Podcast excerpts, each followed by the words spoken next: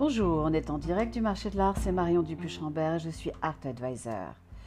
Hier, 8 septembre 2021, c'était la rentrée et une rentrée attendue pour le marché de l'art à Paris avec la reprise de la saison des foires et l'inauguration par l'édition 2021 de Art Paris de l'espace dédié au Grand Palais éphémère face à la Tour Eiffel qui n'a sans doute d'éphémère que l'adjectif.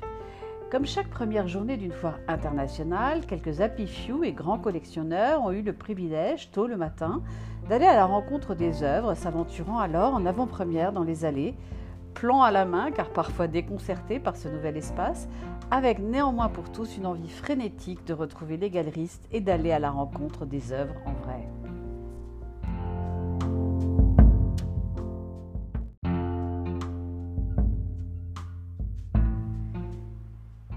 L'édition 2021 d'Art Paris, qui ouvre au public cet après-midi et ce jusqu'à dimanche soir, avec pour vocation de rendre accessible l'art contemporain à tout public grâce à une médiation autour des œuvres particulièrement bien organisées, est l'occasion pour les artistes de montrer leurs dernières créations, et pour certaines très inspirées par la pandémie. Et offre cette année une programmation très riche de galeries françaises et internationales, notamment dans le secteur promesse, qui expose l'art en train de se faire aux quatre coins de la planète, comme la Corée, la Colombie, la Côte d'Ivoire, le Guatemala ou l'Uruguay. Rendez-vous annuel attendu du printemps à Paris pour l'art moderne et l'art contemporain. Cette 23e édition d'Art Paris se tient finalement en septembre cette année pour cause de confinement au printemps dernier,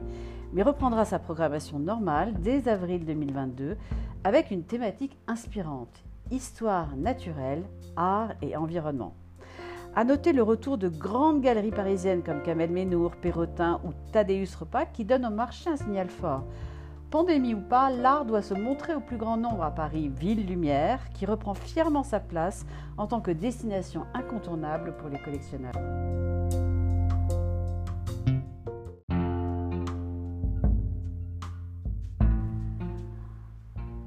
En cette rentrée, j'ai eu envie d'utiliser cette mine pratique pour vous dévoiler ce que fait un art advisor durant une foire d'art lors de la preview, cette visite en amont du public.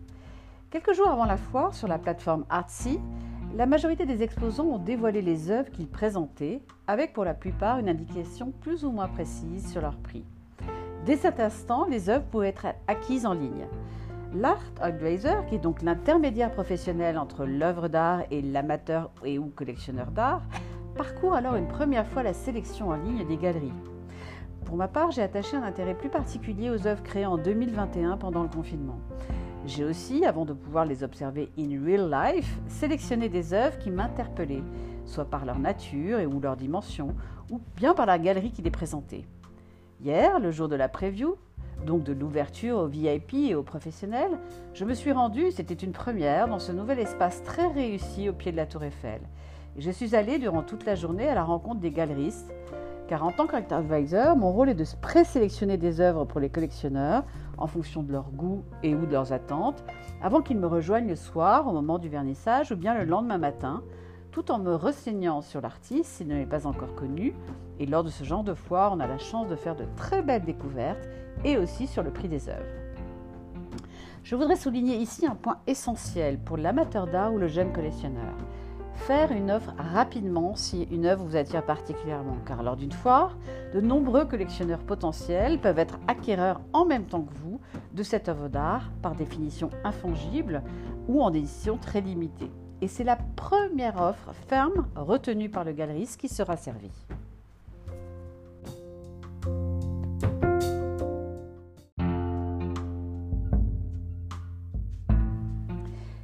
Les amateurs d'art ou jeunes collectionneurs à qui je propose de faire un parcours durant une foire telle qu'Art Paris sont souvent surpris lors du vernissage des chariots à champagne que l'on découvre au détour d'une allée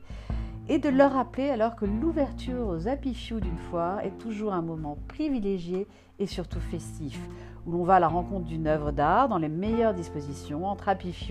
participant des séjournées privilèges où se côtoient journalistes, critiques d'art, collectionneurs, experts, art advisors, invités VIP de la foire. Et hier, comme chaque rentrée, ils étaient heureux, voire un peu turbulents dans les années, s'agglutinant parfois devant un stand en oubliant un temps les gestes barrières pour échanger sur tout, les potins du marché, les événements à venir, leurs escapades d'été ou leurs dernières acquisitions. Et surtout entretenir ces liens si particuliers qu'ils ont créés depuis leur première foire.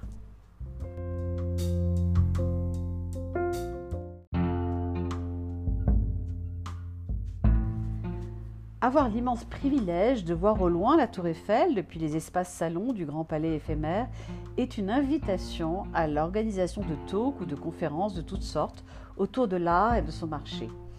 Hier, nous avons inauguré la programmation en assistant à un décryptage par des intervenants souvent très aguerris de l'utilisation nouvelle des NFT, Non-Fungible Tokens, dans le marché de l'art, et notamment pour l'art numérique qui est en train de vivre 60 ans après ses premières créations, une nouvelle jeunesse grâce à la technologie blockchain et surtout aux NFT qui permettent enfin de rendre les œuvres numériques collectionnables dans le sens qu'ils leur attribuent une forme d'authenticité immuable en leur donnant une valeur de marché qui, en fonction de la plateforme où l'on peut les acquérir, peut varier de 1 à 10 000.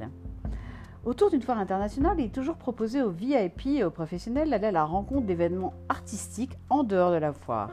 Et la proposition d'Art Paris, cette année, est particulièrement riche et éclectique, permettant de voir ou revoir librement des expositions qui se tiennent en ce moment à Paris ou dans les départements limitrophes. Ces moments de respiration artistique programmés autour de la foire sont tout à la fois l'occasion de découvertes, de rencontres et d'échanges nourris avec parfois les artistes ou les commissaires d'exposition.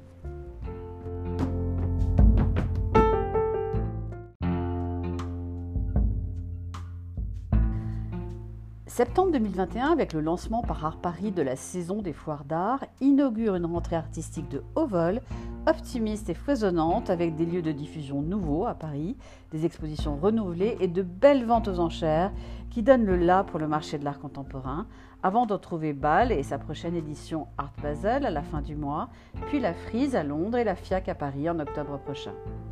Pour finir, une anecdote vécue hier. Chaque foire a ça ou ses stars attitrés qui parcourent volontiers et toujours accompagnés, et souvent suivis par une caméra de télévision, les allées lors du vernissage. Et hier a été l'occasion de retrouver l'artiste performeuse Orlan aux fameuses hybridations de science-fiction autour d'un épisode auquel j'ai participé bien involontairement. Souhaitant baptiser la rentrée et l'ouverture de la foire, elle s'est offerte une séquence pour la chaîne Muséum TV, coupe de champagne ruinard à la main, l'un des partenaires de la foire, et d'une voix forte s'est exclamé soudainement en face de moi et de la tour Eiffel à l'art. J'ajouterai volontiers aux artistes car c'est leur résilience pendant la pandémie qui a aussi permis de se retrouver tous enfin autour de leur nouvelle création.